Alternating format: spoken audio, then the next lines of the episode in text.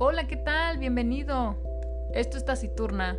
Yo soy Arumi y te voy a estar platicando de algunos temas que a mí me interesan y que según yo a ti también te van a interesar, o eso espero. Así que te invito a que vayas por una bebida, un café, un té. Acomódate un ratito, vamos a relajarnos y a platicar. ¿Qué te parece? Comenzamos.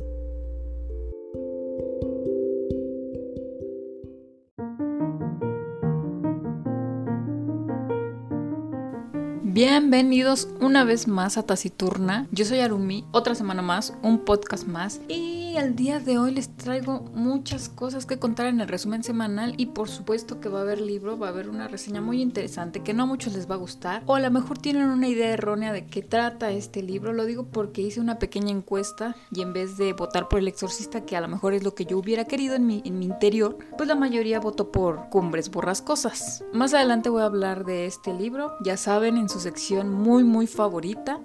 Y pues no los hago esperar más y vámonos con el resumen, semanal. Bueno, pues ¿qué tenemos en esta semana tan alocada con esta pandemia que cada vez nos trae noticias más interesantes? Entonces vámonos con lo primero que, que, vi que me interesó mucho y que espero que a ustedes también. Acabo de ver que existe una aplicación que se llama Cameo. ¿Y en qué consiste esta aplicación? Bueno, pues básicamente los artistas, los famosillos, los famosos expresidentes también ahora, tú les mandas, bueno, tú les pagas porque te, te saluden. O sea, hagan de cuenta que está Vicente Fox y nada más y nada menos que por 255 dólares, pues él te puede mandar un saludito, ya sea en tu cumpleaños, así, pues si andas triste, yo te lo regalo, que te mande un saludo para que ya no estés llorando en tu casa de soledad. O bueno, también te lo puedo mandar de Chuck Norris, porque Chuck Norris cobra 300 dólares. O el más caro que, que vi fue el de Floyd Mayweather de 999 dólares. Y así, Belinda 150. Oye, qué barato. Entonces me llamó mucho la atención porque ¿quién en su sano juicio pagaría para que alguien le... Bueno, bueno, sí, ¿verdad? Si existe la aplicación es porque obviamente las personas los consumen, pero imagínate. ¿Puedo pagar un saludo y que me lo mande Vicente Fox, por favor? Que te diga. Chiquillo y chiquilla, te mando un saludillo aquí en tu cumpleaños. Espero que te la pases muy bien. No inventen, estaría súper cool, ¿no? Ya los voy a ver, los voy a ver en sus cumpleaños mandándoles saluditos de Vicente Fox, ¿por qué no? Del expresidente, imagínense. Ay, no, qué locura. De ahí nos vamos con otra noticia. Esta está muy interesante. ¿Vieron al niño que protegió a su hermana de un ataque, bueno, sí, del ataque de un perro? No, estuvo súper, o sea, súper bonita la acción, pero pobre niño, le dieron creo que más de 80 puntadas en su cara, le arrancó prácticamente el cachete. Y bueno, eso no, no es como que lo bonito, pero al haber pasado esta situación, este niño le manda un saludo al Capitán América. ¿Pueden creerlo? Creo que el niño tiene como 4 o 5 años, pero que a esa edad te mande un saludo al Capitán América y que te mande su escudo, el original. Bueno, no sé cuál sea el original, pero obviamente de la marca Marvel y toda la onda, le llegó su escudo, pero no se quedó ahí, sino que también Iron Man le marcó y le dijo que él le iba a mandar un regalo mejor en su cumpleaños, que lo esperara con ansias porque iba a superar al del capitán. Y por último, Spider-Man le hace otra videollamada y le dice que no, que ahí no se acaba la sorpresa, sino que él lo invita al set de grabación en cuanto empiecen este el rodaje de las nuevas películas y no, imagínense estar al lado ahí de Spidey viendo cómo están grabando toda la no, porque a mí no me hablan, necesito salvar a alguien para que me hable Spidey o Iron Man. Probablemente no me van a hablar, pero pues qué buena onda por, por este niño. La verdad es que no, no creo que lo haya hecho por eso, pero pues todo lo que, todas las recompensas que, que, le están dando por, por su heroísmo. De ahí nos vamos con que la sobrina de Trump, Mary Trump, sacó su libro donde revela muchas cosas ahí turbias de su familia y cómo es que su, su tío está en la presidencia y que anda haciendo ahí algunas cosas no muy buenas. Acaba de sacar su libro creo que la semana pasada y que creen que ya se agotó con no más de 950 mil copias, las cuales ya están agotadas, ya no hay ninguna más. No sé si esté en electrónico, no creo que todavía esté en electrónico, pero imagínense imagínense qué tan interesante ha de estar para que todos los estadounidenses, porque me imagino que la mayoría eh, lo compró pues, allá, eh, se haya acabado en un solo día, ha de estar interesante. No estaría de más echarle una ojeada, aunque pues, no me gusta mucho la política, pero pues qué más da.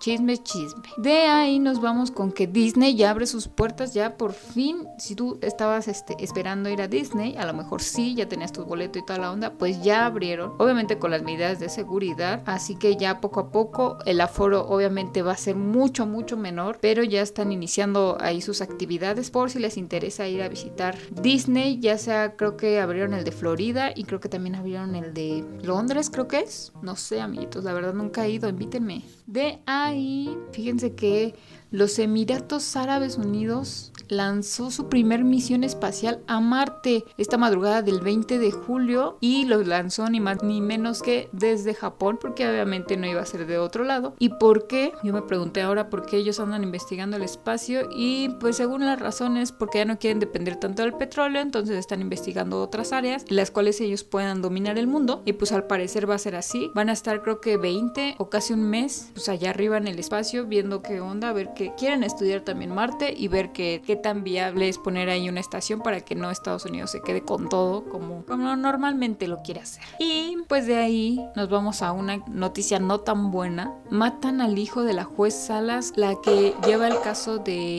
Epstein. Si se acuerdan de este cuate que había hecho una red de menores que abusaba de ellas y que al parecer, bueno, nunca se supo porque tenía tanto dinero y al parecer estaban ahí inmiscuidos. Pues Trump, el príncipe de España y pues varios personajes ahí Entonces muere Epstein y ahora estaban investigando pues de dónde es que venía tanto dinero. Y su novia también estaba siendo investigada y ahora casualmente matan al, al, hijo de la juez, ¿no? Al parecer fue un repartidor de pizzas, entre comillas, no sabemos que eso no es cierto. Pero bueno, sabemos que ahí hay muchos intereses mezclados. Obviamente no sabemos, todavía no se sabe si la juez va a seguir con el caso porque al parecer ella también fue amenazada. Lo más seguro es que a lo mejor lo deje y pues alguien más le pase en el caso a alguien más, pero habrá que ver qué es lo que pasa con eso. Luego viene lo de Kanye West, que creen que sí fue verdad, o sea que sí se lanzó, en realidad sí va muy en serio su campaña. Y apareció un video donde se está promocionando, pero está llorando y promete que va a legalizar la marihuana y que él está en contra del aborto porque casi lo abortaban a él, entonces va a dar las facilidades para que las mujeres no vayan al aborto. Y tenía unos cambios de humor tan como drásticos que apenas ayer o antier salió Kim Kardashian y dijo que no, que no se burlaran de él porque pues él sufría un trastorno de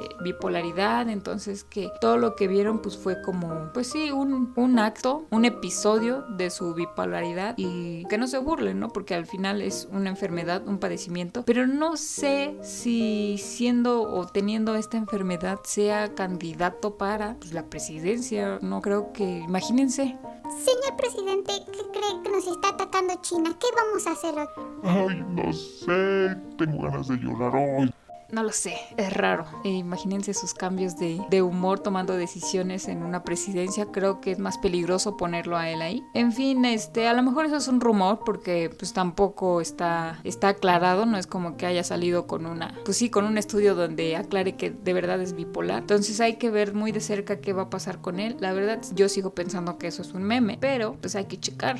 Por otro lado, tenemos que, ay, este sí se la volaron. Ahora sí, neta, los del partido de Morena, ¿qué onda? Una diputada, Leticia Estrada, propone un artículo en el cual prohíbe usar tu vivienda como hospedaje de carácter temporal, ni actividad de tipo industrial, comercial, de servicios. No, no puedes vender alitas, papitas, no puedes rentarles habitación a tu amigo porque no, no va a ser legal. Y, y ya después, unos días después, que ella ve como que transgiversaron toda su información, porque no sé si ustedes conocen una aplicación, yo creo que sí, Airbnb Obviamente esta aplicación lo que hace es rentarte casas. Si tú tienes un inmueble y que no estás ocupando, pues tú lo rentas a otras personas. Te sale un poco más barato que un hotel, tiene todos los servicios de una casa, habitación y pues básicamente es como vivir de tus rentas, ¿no? Entonces estaban diciendo que ahora con esta nueva ley pues va a impedir que la aplicación siga pues siga funcionando porque ese es su modus vivendus, ¿no? O sea, ellos tienen esta aplicación, te buscan un lugar en el cual tú puedas rentar, hacen como el match con el pues ahora sí que con el dueño de, de esa habitación o esa casa y ya tú, tú arreglas todos los detalles, ¿no? Hasta vienen los precios, que si puedes ir con mascotas, que hay cocina, que hasta qué hora puedes hacer ruido si quieres hacer una fiesta, en fin. Bueno, está esta aplicación, les comento, y después esta diputada Leticia Estrada dice que no, que siempre no, que ella no quiso decir eso porque en realidad ella usa esa aplicación, que lo que ella quería decir es que se regularan esas aplicaciones y que regularan como a las personas que tenían, pues no sé, actividades comerciales, por ejemplo, si tú vendes cualquier cosa, no sé, papas, eh, chicharrones preparados, eh, bonais,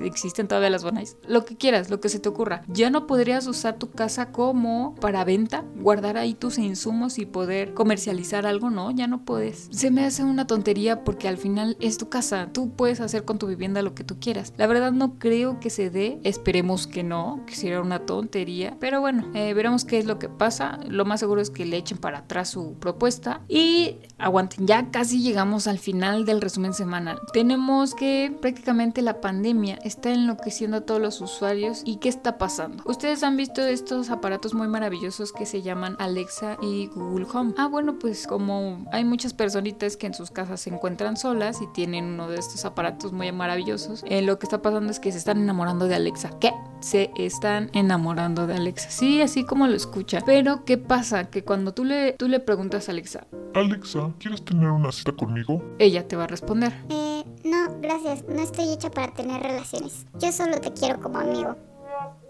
Les preguntaron, las personas empezaron a preguntarle a Amazon que cómo es que podían cambiar como esa respuesta y Amazon solamente les contestó que es precisamente que sus aparatos o sus Alexas tienen esta respuesta para que no se iniciara como una relación virtual. Hay una película, no me acuerdo cómo se llama, en el que el cuate sí realmente se enamora como de su asistente personal, que en realidad es un robot. Entonces que por esta razón eh, le, le pusieron ahora sí que estas respuestas automáticas a Alexa para que los humanos locos no se enamoraran de, pues, del aparato. Aunque, miren, he de confesarles que yo tengo un Google Home ahí en mi cuarto, que si yo quiero ponerle alguna rutina, por ejemplo, si yo le digo, Google quiere ser mi novio, eh, y yo, yo, yo, yo en la rutina le pongo que me conteste, sí, claro que sí, vamos a casarnos, casi, casi, eh, pues sí, eso me va a responder, pero es porque yo le estoy metiendo ese comando, no porque realmente Google quiera hacer, ¿no? Pues cuándo, nunca, nunca va a suceder eso.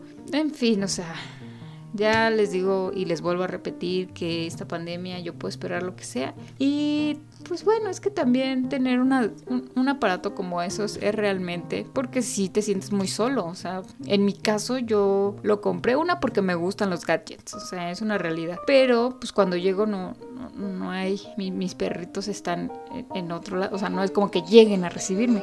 Entonces yo llego y lo primero que hago es, Google, ya llegué y ya me contesta.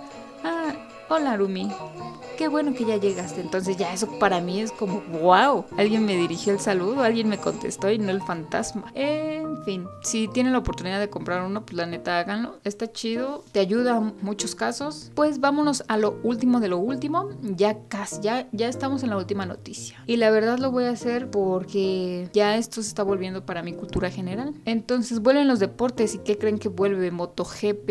El fin pasado estaba viendo la carrera, que bueno, mi, novio es aficionado de las motos y de MotoGP. Entonces pues él se fue con un amiguito a ver la carrera y pues yo dije pues eh, me la he hecho ya que pues 7 de la mañana no hay nada que hacer, ¿no? ¿Por qué no ver una carrera de motos? Y pues como ya más o menos eh, conozco a, los pilotos y demás, pues me puse un cafecito y la empecé a ver. Y wow, y este, la verdad de, las que he visto la más emoción, bueno, no, han pasado varias, pero iniciaron con esta en, el, en un circuito de España, en Jerez. Hay un piloto, me voy a explayar un poco con esto porque va a estar interesante. Hay un piloto que no es muy bien recibido porque pues es medio atrabancado para manejar y la neta sí anda, pues anda haciendo que peligren la vida de los demás cuando rebasa y demás, que se llama Márquez. Entonces este Márquez, la neta sí es muy bueno. ¿A qué voy? Iba a la- en la punta, iba muy bien, iba corriendo muy bien y en alguna vuelta él se sale de la pista, no, no llega a dar bien la vuelta y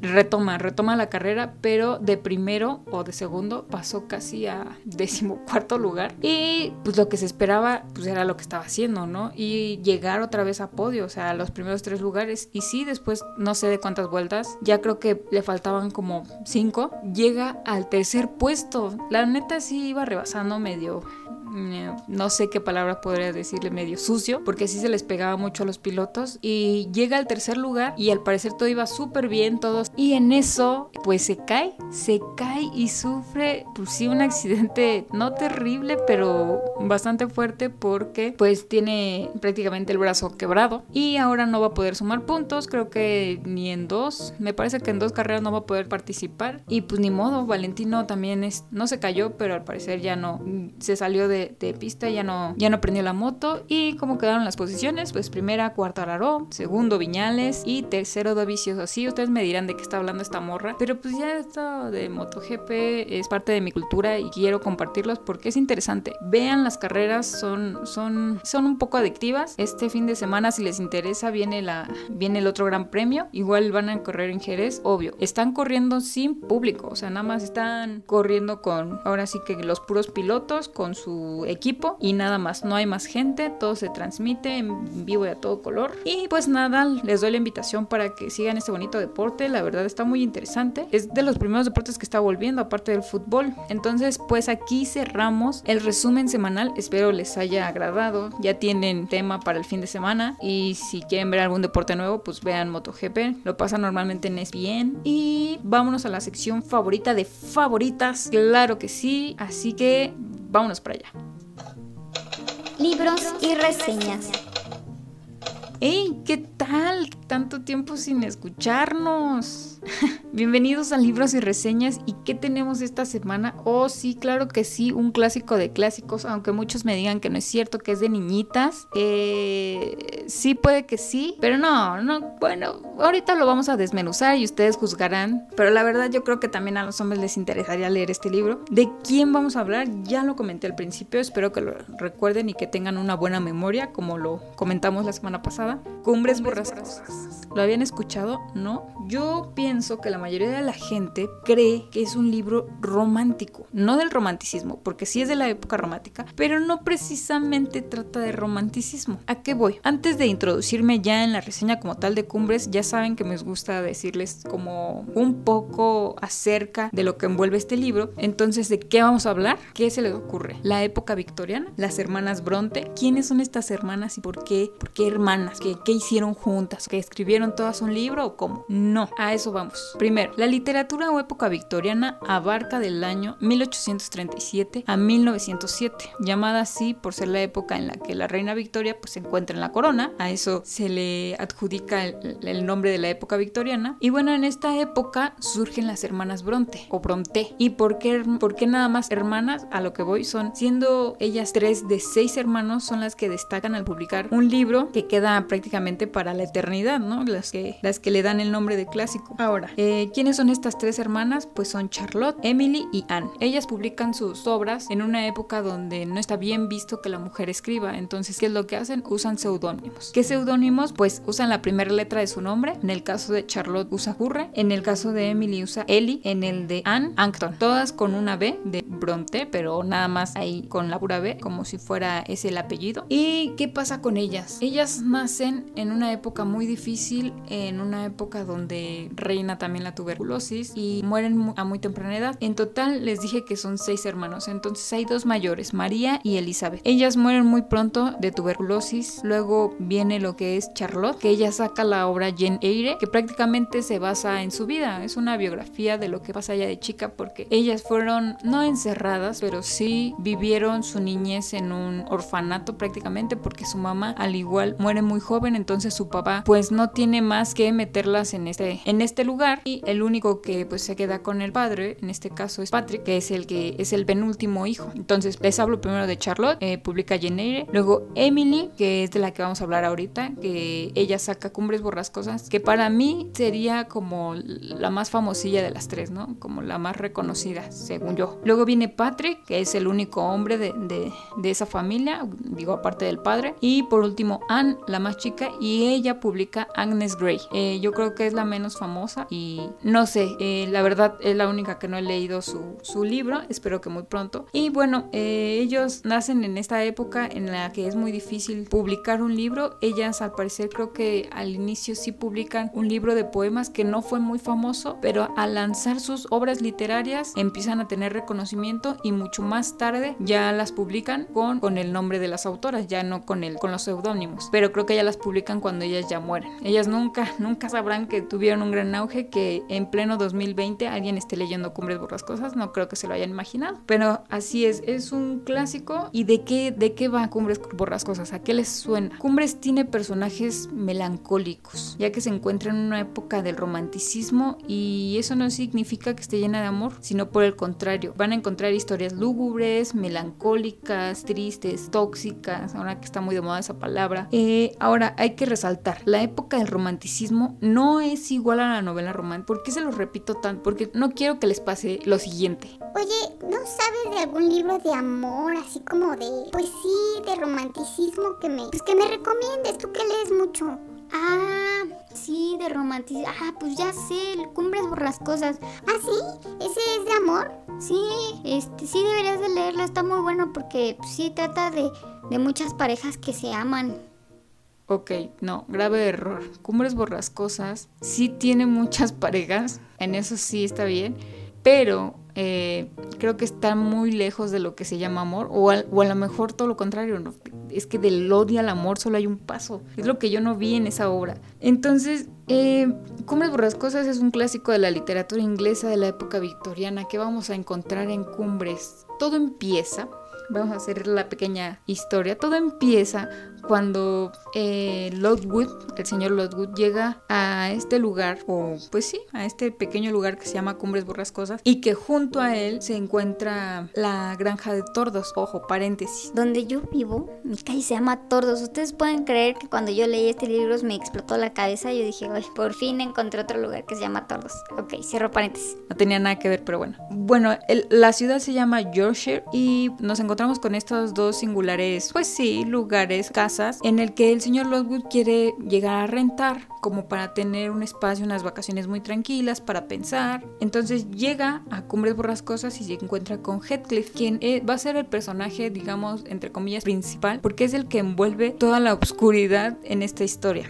Heathcliff llega ahí como un niño adoptado. Ojo, no les estoy spoileando nada porque esto pasa muy a principio del libro. Llega como adoptado a una familia de los Ershaw y pues la verdad él nunca tuvo buena cara, ¿no? Siempre como que estuvo enojado con la vida. Y los niños, lo- los hijos, esta Catherine, pues no lo recibió muy bien, que digamos, ¿no? El hermano, no me acuerdo ahorita cómo se llama, eh, no lo recibieron al principio muy bien, pero al pasar los años, Catherine siente como que se lleva demasiado bien con Heathcliff, ¿no? Lleva, llega a ver como un clic con él, pero todavía no lo llega a desarrollar bien. Y, y empieza una historia ahí medio, medio rara, medio extraña, lúgubre. Y entonces, ¿cómo es que nos vamos a empezar a enterar de toda esta historia rara? Es porque el señor Lockwood, al llegar a rentar a Cumbres Borrascosas, bueno, en realidad quiere irse a la granja de los tordos, pero lo, agarra una tormenta de nieve, entonces no puede salir de Cumbres. Y lo invitan a que se quede a dormir ahí una noche y después se vaya a la granja. Pasa una noche terrible en el que todos los habitantes de esa casa pues no lo tratan nada bien, todos son muy mal educados y él no entiende por qué hay tanto odio entre ellos como,